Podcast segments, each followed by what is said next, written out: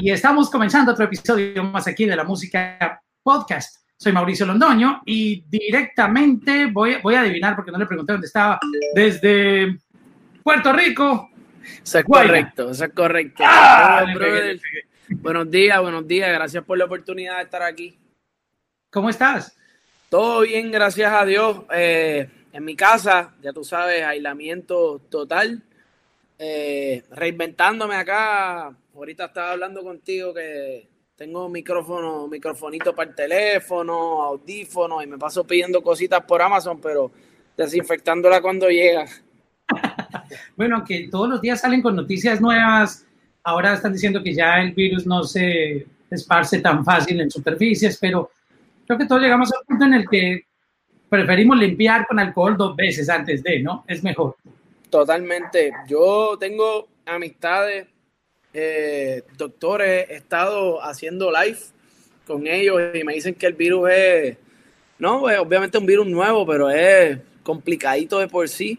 Eh, ahora salieron nuevas pruebas de que se transmite mediante intimidad, se puede entrar por los ojos, por los oídos, o no es solamente el hecho de tener una mascarilla puesta, también hay que cubrirse la cara. Yo cuando salgo a la calle me pongo las gafas de la mosca. El face shield, como dicen por ahí, porque es que, aunque digan que uno está loco, loco están los que no se protegen. Porque no es el hecho de que nosotros nos, nos contagiemos, nosotros pues no estamos en la edad de riesgo, pero nuestros papás, entienden, nuestros abuelos. y es increíble cómo, cómo sale uno a la calle y hay gente que no tiene ni tapabocas, ni guantes, ni gafas, nada. Nada, como quien dice, coronavirus, vente y pégame en la madre. Yo, yo me he puesto a veces de regañón y les digo, hey, porque yo tengo mis tapabocas y gafas y pues ni siquiera se me ve la cara. Pues yo, yo le señalo a la persona, hey, hey. Y como que se, hacen los locos que van con los audífonos ahí. Ahora, pero te tengo que confesar que para mí es un éxito usar mascarilla porque nadie me reconoce por la calle. yo creo que lo más tranquilo esta época post-coronavirus va a ser bueno para los artistas porque van a estar mezclados en la calle, a lo mejor al lado tuyo, en Walmart o en algún lugar, y tú no los vas a reconocer porque tienen tapabocas y gafas. Me, me delata el pelo, la pollina. Si me pongo una gorra, paso con ficha. Era un poco de diversión antes de comenzar a hablar de tu historia, porque has venido con un sonido muy interesante, poniéndonos a perrear. Y, y es chistoso, creo que yo no creo que sea la primera vez que, que, alguien te lo comenta y es que cuando uno escucha tu música y sin ver tus fotos o sin conocerte y abre los ojos y te dice, eh, no puede ser el, de la canción. Se lo digo porque tú no, no usas ese look and feel de, de los artistas que se tatúan por todo lado y, y, cadenas, tú sabes, y los aretes y, y no sé, como que el pelo de colores. Tú te ves como una persona normal en medio de tu mundo artístico y, del espectáculo. Pues mira, mano, a mí no me gusta, ¿verdad? Yo pues respeto a los que usan prendas, pero no me gusta usar prendas. Eh, ando con mis relojitos de goma por ahí, ando con mi puca, eh, que me recuerda a las raíces indígenas de nosotros, y con mi rosario, que me recuerda pues, a nuestra parte española, ¿verdad? Yo siempre recuerdo mis orígenes y me gusta estar lo más pegado a mi realidad a mis raíces, a lo que soy, para pues tener una idea más lógica de hacia dónde voy a ir, ¿verdad? Eh, y me encanta este proceso, brother. Yo soy un tipo que me disfruto lo que hago, cada paso, cada detalle. Eh, me levanto temprano, no me acuesto tan tarde, pero me levanto temprano, siempre estoy trabajando. Pues uno como artista tiene 40 cosas, ¿entiendes? 40 proyectos, tanto los personales como, como los, de trabajo, ¿verdad? Los profesionales, pero a mí me encanta, me encanta esto y me encanta vivir la manera de, la vida de la manera que la estoy llevando. Hoy vamos a hablar de muchas cosas de tu carrera, incluyendo tu nuevo álbum, que estamos muy felices por el lanzamiento, pero queremos contar un poquito tu historia porque este podcast se basa también en inspirar a otros artistas, otras personas a través de las historias de ustedes, de de la música, que son inspiradoras, porque son personas que soñaban y ahora están viviendo su sueño. De, ti, escuchamos un día para otro cuando saliste con, con Rebota, pero eh, yo creo que nos perdimos una parte de esta historia. Yo creo que tú hayas aparecido de, un día para otro. Creo que tú venías soñando o buscando cómo, cómo mejorar, cómo seguir ascendiendo en tu carrera. Eh, o ¿Cómo fue tu historia para conocer porque cuando llegaste, ¡pum! Fue un, boom total, sea, pegaste duro, pero esa historia antes de Rebota, cuéntanos cómo era. Eh, yo era un muchacho, o soy un muchacho bastante eh, intranquilo. Yo siempre tengo que estar moviéndome, tengo que estar haciendo algo, ¿no? Eh, si estudiaba en una concentración, me cambiaba de concentración. Nunca empecé por biología. Después, eh, ingeniería química, que fue lo que estudié antes de entrar a la música. Hacía 40 deportes: la pelota, el voleibol, el tenis de mesa, tenis de campo, el atletismo, el baloncesto. Y siempre era un muchacho que quería acaparar muchas cosas, pero como decimos acá en Puerto Rico, el que mucho abarca, poco aprieta. Así que cuando finalmente estaba empezando a madurar como ser humano, que él le da promedio de los hombres 24, 25 por ahí. Eh, yo esa edad todavía no. yo, era tremendito en el salón. Era tremendito, era un muchacho que, no, no, yo no le faltaba el respeto a los maestros, ni era un mal criado, pero pues no me aplicaba porque quería estar haciendo 40 cosas a la vez, miraba, era muy distraído. Eh, y pues nunca pude maximizar mi potencial bajo un sistema de educación eh, acá que se ríe bajo un solo renglón. Eh, y tuve bastantes cantazos de, o sea, cambios de, trabajo y de sitio en, mi, en mi juventud. Hasta que pues empecé a engranar a los 25, yo soy el hermano menor de cuatro hermanos y era como que, brother, tienes que hacer algo con tu vida ya, son 25.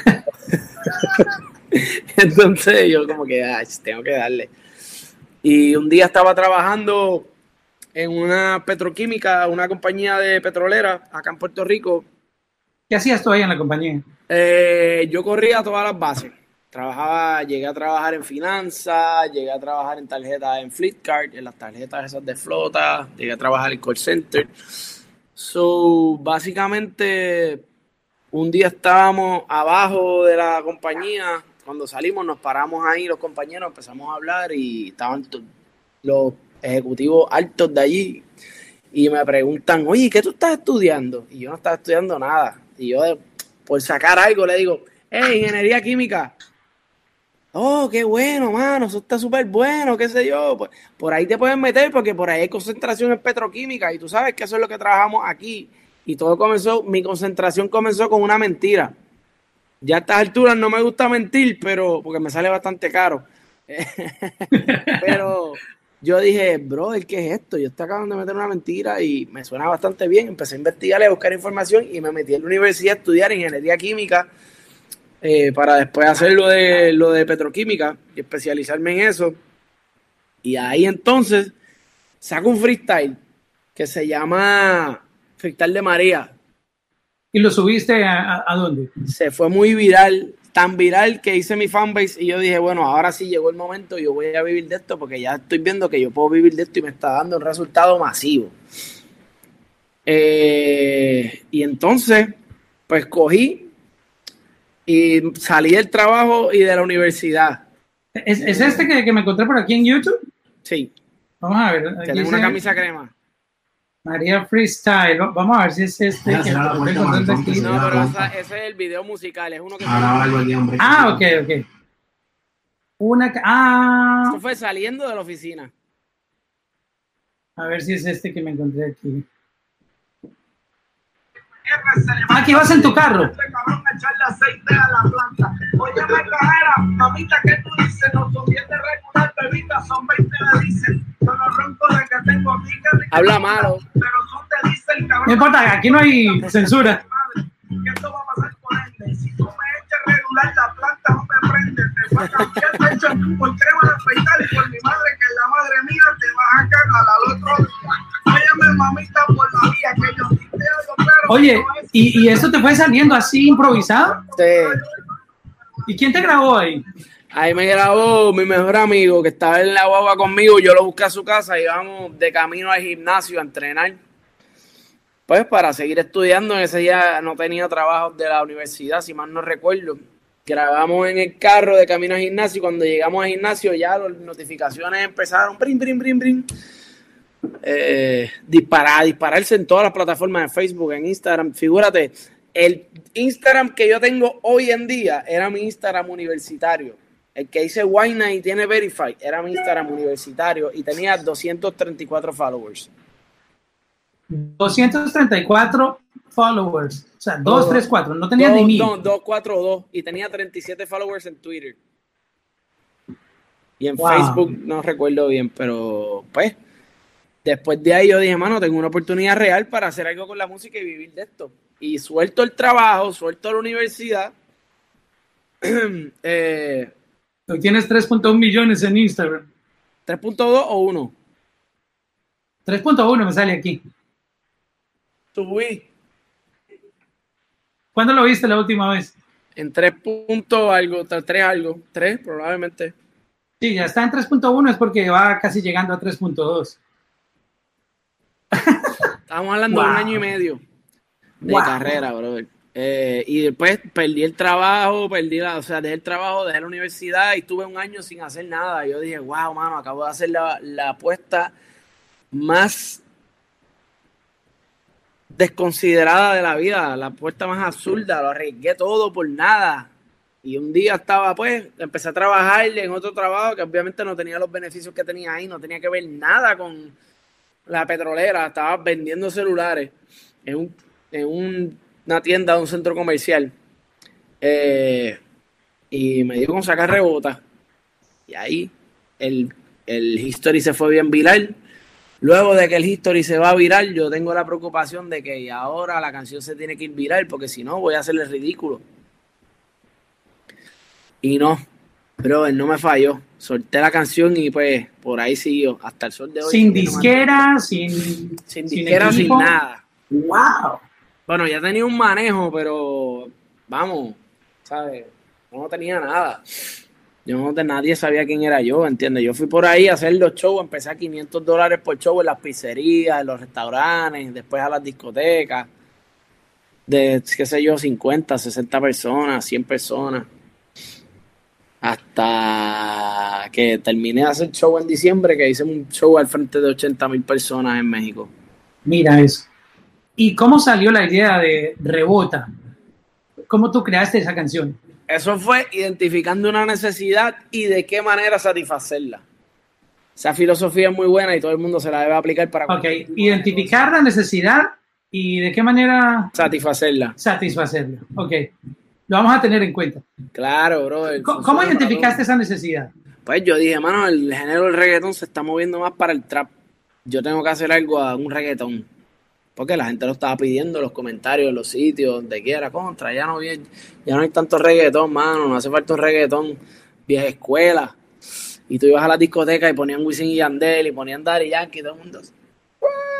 Súper contentos, ¿no? Porque lo, que ustedes llaman en Puerto Rico Flow Maluma, que es más pop, tú sabes. No, no, no, porque el trap, el trap para eso. Lo que pasa es que cuando sale esta ola de Brian Myers, sale Anuel, sale el Mighty, Anonymous sale el Ari Over, pues era el trap, ¿entiendes? Ya el reggaetón claro. pasó otro plano. De hecho, los grandes empezaron a hacer trap. Pero el reggaetón también como tal venía sonando pop, venía sonando más. lo que pasa es que los que hacían reggaetón pesado dejaron de hacer reggaetón pesado y se metieron a hacer trap. Entonces lo que había reggaetón era los, del pop que brincaban para el reggaetón. Eso estaba pasando.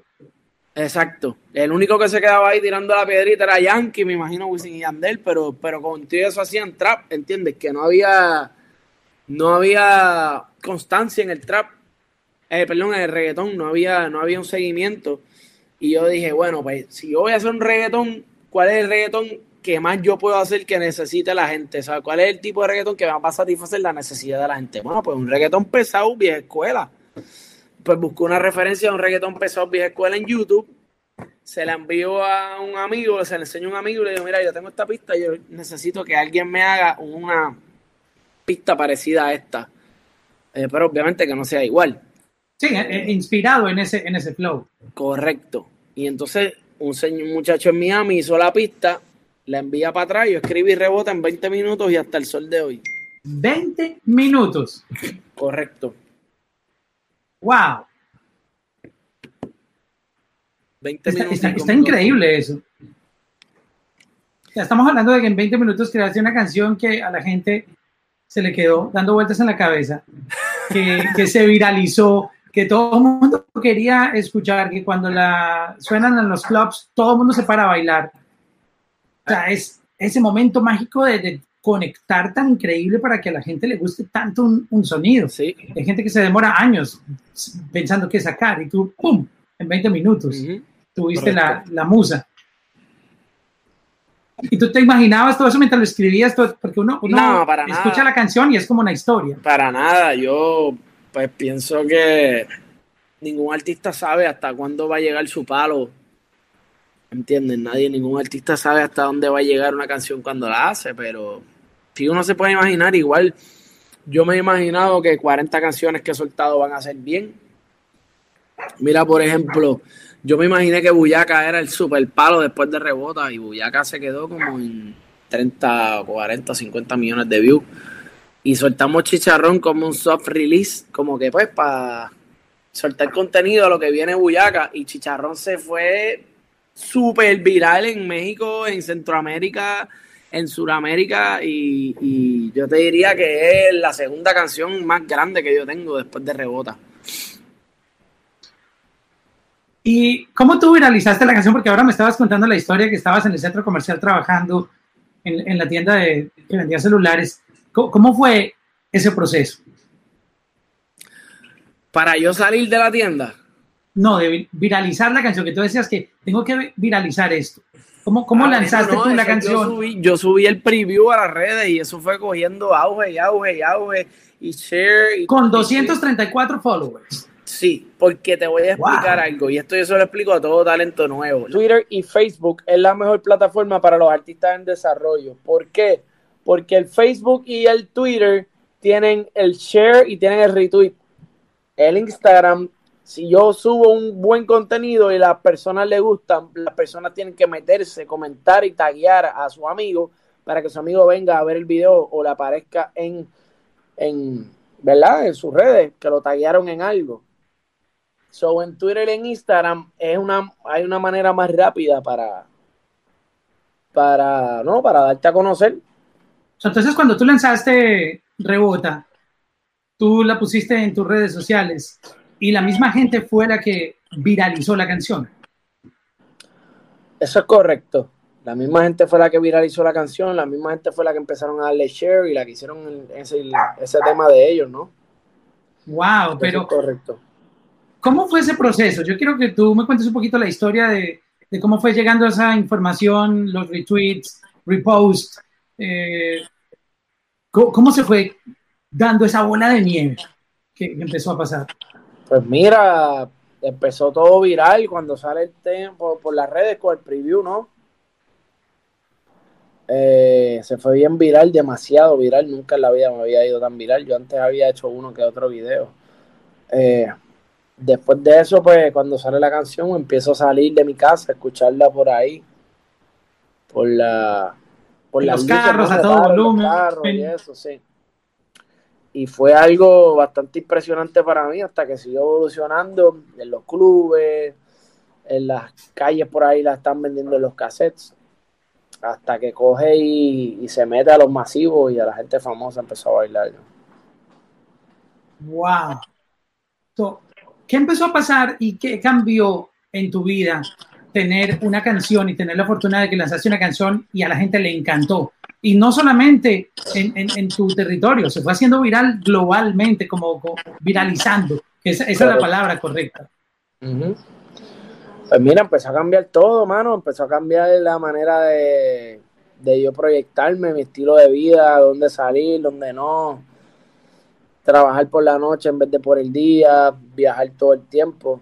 Eh, mano, poniéndome para el juego y trabajando fuerte, ya tú sabes, eh, cuando te da una oportunidad tienes que maximizarla y tienes que darle con todo lo que tienes porque tú no sabes si esa, eh, esa oportunidad se vuelve a repetir.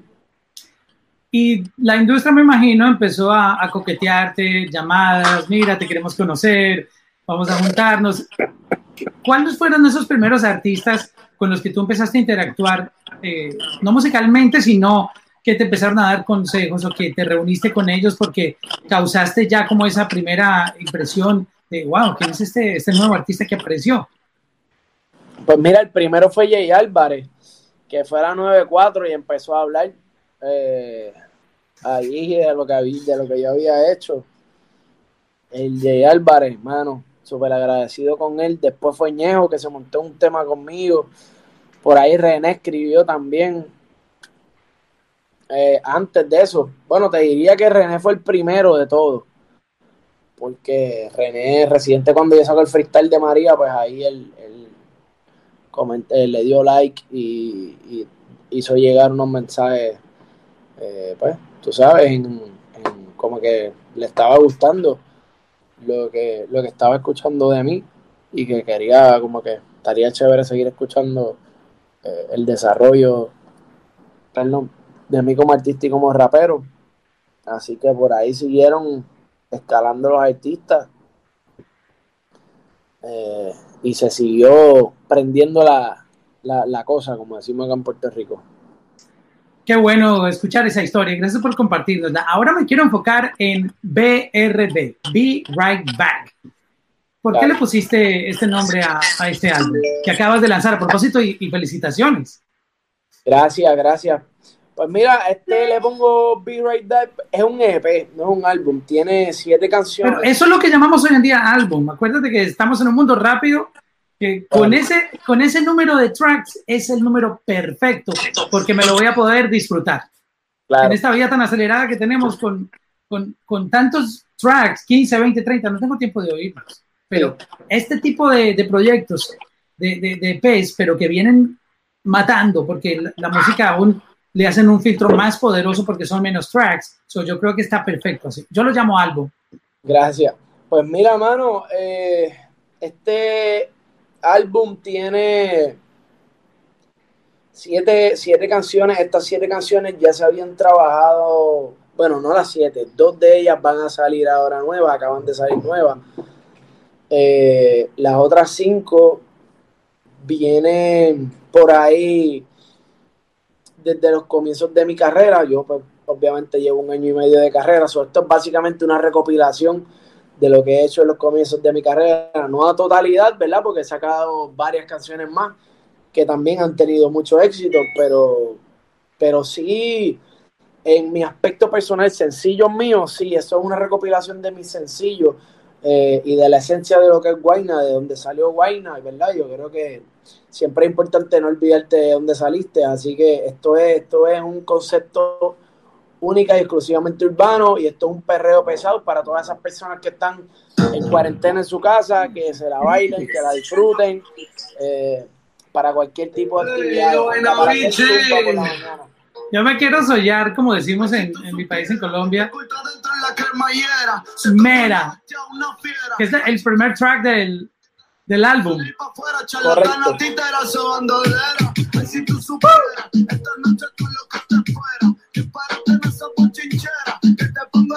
¿Cómo hiciste este track? Está buenísimo. Yo creo que la gente está loca escuchándolo desde que lanzaste el álbum. Este track es una producción de John Hollywood, productor muy talentoso, tipo que tiene una manera de ver la música demasiado adelantado a lo que está sucediendo. El tipo, yo soy fanático de John Hollywood desde antes de ser artista, ¿verdad? Para mí John Hollywood es uno de los productores más duros haciendo hip hop slash reggaeton. Y pues aquí fue algo totalmente contrario a lo que yo esperaba. Yo llego a donde John Hollywood por una canción que yo tengo que es reggaetón con hip hop y le digo, mira, me la pista para esta canción, a ver si tú me ayudas porque pienso que tú eres el tipo que va aquí y le puede hacer esto aquí, bien chévere. Y él me dice, mano, te tengo esta referencia, pam, pam, la hizo y como que no hice mucho clic. Yo si no me enamoro de las pistas, no, no voy. Hasta que él me dijo, pero escúchate esto que tengo aquí. Y yo dije, Forget about the thing that we was talking one minute ago. Olvídate de lo que hablamos hace un minuto. Esto que tú me acabas de enseñar es ganador. Y aquí hay que hacer algo. ¿Qué vamos a hacer? Me dijo, vale, pues tira aquí, este, hacemos un inter. Yo le dije, vamos, vamos a hacer algo, hacemos un intercambio. Yo te tiro aquí, tú me tiras en este tema. y lo cuadramos así. Ah, pues dale, perfecto. Yo le mandé a él en un tema de él que va a salir ya mismo y, y él me metió la pista acá, este tema que yo estaba necesitando eh, para, para este concepto. Entonces el tema se titula Mera, porque en Puerto Rico cuando llamamos a alguien le decimos Mera, no le decimos Mira. Como que mira, ven acá, pues le decimos Mera, ven acá. yo le estoy hablando a una muchacha rockera gótica, de entre rockero y gótico, por ahí, por ese sitio eh, y el video conceptual, obviamente tú sabes que los góticos son más shy, son más de la oscuridad. Eh, hicimos algo No son, no son reggaetoneros, exacto, no son ah, reggaetoneros. No, y eso es lo interesante, ver a Guayna vestido de gótico. Poquito, rockero para allá, para ese lado, con esa guitarra que eléctrica que tiene esas cuerditas bien sabrosas que están escuchando ahí la canción. Sí, y y te mete como en ese vibe que tú nos acabas de describir. Es, es perfecto, el, creo que el concepto que le diste a la pista que, te dio John Hollywood. Sí, totalmente. Yo siempre trato de entrelazar el todo, mano, todo, todo. O sea, tú tienes que jugar con el visual, tienes que jugar con el instrumental, tienes que jugar con la composición. Y yo compongo todo lo que hago.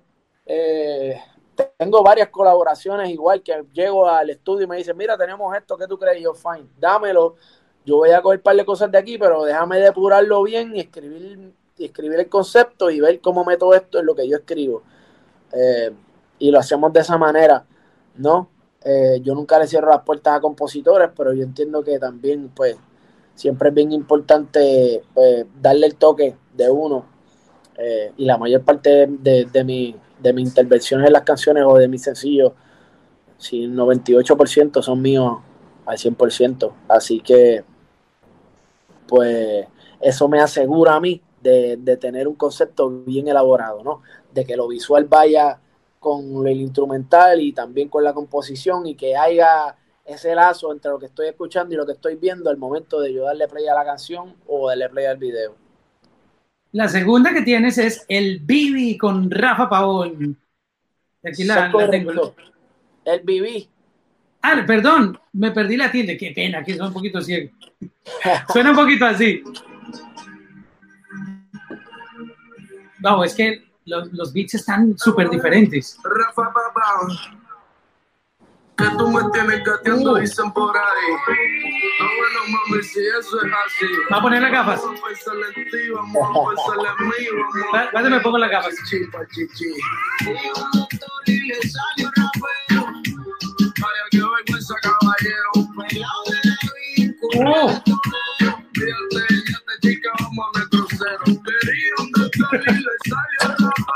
Estoy jugando acá con los filtros.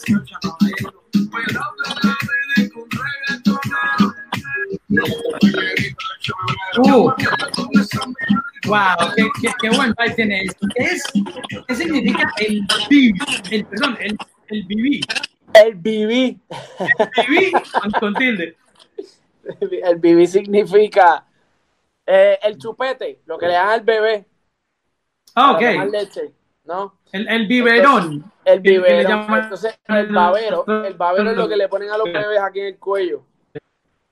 Ajá, sí, aquí para que no, como todo el tiempo están babeando, ensuciando la ropa.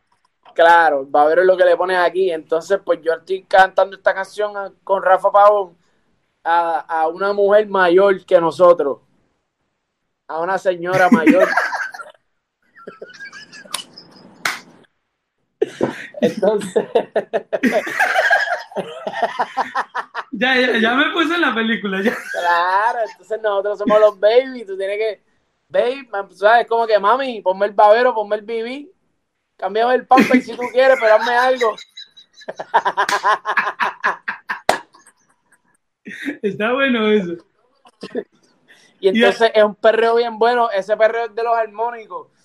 Eh, esos muchachos tienen un talento brutal y eso fue otra pista que cuando yo la escuché me teletransportó al reggaeton old school de antes.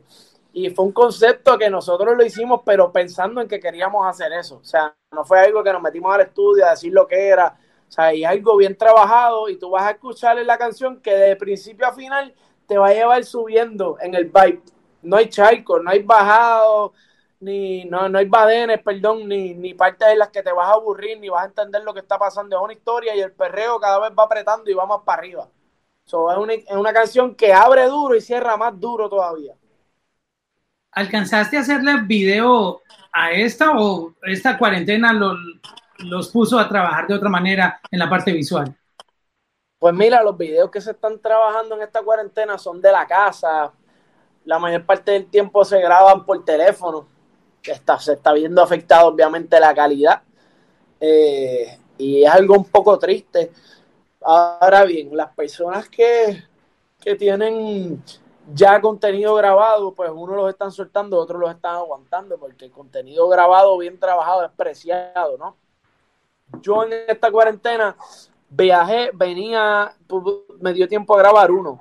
El otro lo estoy grabando ahora desde la casa y eso, con teléfono y que alguien me grabe con mi teléfono y todos esos videos, pues se van enviando hacia un productor, un editor que coja, lo recopile todo, pegue las imágenes y ahí haga sus combinaciones y, y saque un producto final lo mejor Porque posible. Es el de, el de la Bibi, el Bibi, el, el Bibi, siempre se me, se me queda la tilde. Me estoy imaginando una, una película. Mano, el BB, sí, pero el BB, el BB ya está afuera con, con un video lyric, pero un video lyric de un bebé bad boy de estos tipo jomalón, tipo travieso. Eso me estaba imaginando, exactamente. Entonces, pues, pues lo que quiere es que, tú sabes, que la señora le ponga el chupete. Está muy bueno eso. Oye, yo creo que mucha gente está de acuerdo con, con la originalidad que tú tienes en, en, el concepto de tu música y es lo que, lo que admiramos de ti, porque como tú rapeas es completamente diferente a lo que está pasando, o no, no, no saliste como a copiar el flow de nadie, sino a imponer tu propio, tu propio estilo. Y también como tú te expresas, yo creo que tú has hablado por muchos hombres que seguramente no se sienten capaces de, de hablarle así jocoso, de... Tú sabes, claro. a las mujeres también les gusta que uno les diga cositas, no, claro, no, claro, no, con, no, no faltándole al respeto, pero, pero sí como tú lo hablas. Yo creo que tú eres la voz de esas personas que, que, que no, eran, no, no, se sienten eh, con la valentía de decir estas cosas. Claro, mira, bro, lo, lo mejor es reírse uno, la sonrisa es gratis y la sonrisa es un regalo de vida que, que es bien especial y bien preciado en estos días. Yo, todo lo que hago, como te estaba diciendo ahorita, lo disfruto al 100 y yo creo que cuando tú haces tu trabajo o cuando tú haces algo y te realmente te lo estás disfrutando, eso se proyecta en el resultado final y la gente sabe diferenciar, ¿sabes? Mira, esto me gusta, esto no, mira, ese tipo se está gozando lo que hace, hermano, y tú contagias a la gente con tu alegría. Y eso, aparte de ser mi trabajo, yo creo que es una misión que yo tengo hoy en día, ¿verdad? En, este mundo de, de, tanto materialismo y en este mundo de tanto egocentrismo, pues poner esa gotita de que también debemos de, de disfrutarnos lo que hacemos, porque pues la vida es un abrir y cerrar de ojos y hoy estamos aquí, mañana no sabemos dónde. Yo quiero preguntarte acerca de, de algo que habíamos hablado anteriormente y es que dices que a ti no te gusta pues como mucho el bling y, y todo ese tipo de cosas. Eh, hay artistas que les gusta cambiarse el color de pelo, este, eh, eh, rato. ¿Tú, ¿Tú, vas a seguir siendo así o nos sorprenderás en algún momento un día que Guainá se, se cambió, se, se, rapó la cabeza, se puso cadenas? Bueno, ¿cómo tú te ves en, más adelante? Yo soy una persona bien classy. A mí me gusta cuando voy a vestir fino, vestir bien fino. ¿Sabes? Pero no me gusta tampoco ser tan llamativo. Me gusta ser una persona tipo más ejecutivo, ¿sabes? La, la ropa europea me gusta mucho. Sí, uno te eh, ve con tus politos bien puestecitos, tú sabes. Pero igual me monto en la guagua y voy a... Como el, como el niño bueno, te, cuando uno te ve, el niño bueno, educado, universitario, de buena familia, con su camisa bien abrochada.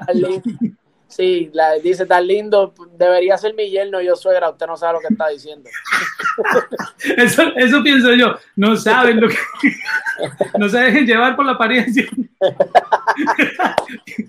Ahí lo que hay es un demonio. en el buen sentido, obviamente. Claro. Ya, porque normalmente la gente así tiene fama de que no tiene sabor, no, pero mira, tú, tú, tú rompiste ese estereotipo, porque además me encanta que en el sonido seas uno y visualmente otro. Uno como que, wow. Mira, ahora que dice eso de los estereotipos, a mí se me ha hecho bien, bien fuerte luchar con eso por el hecho de que, pues hermano, uno, uno no, no está dentro de los mismos parámetros, ¿verdad?